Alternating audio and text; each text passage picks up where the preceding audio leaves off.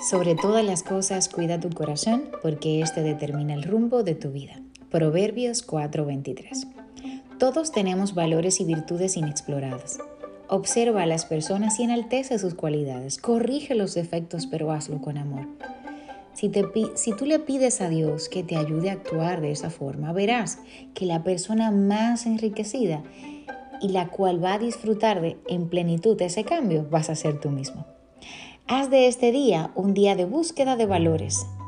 Tú como líder mira a las personas no como lo que son hoy, sino como lo que van a llegar a ser. Y si tú lo sabes hacer, pues anímalas, desafíalas a ser mejores personas.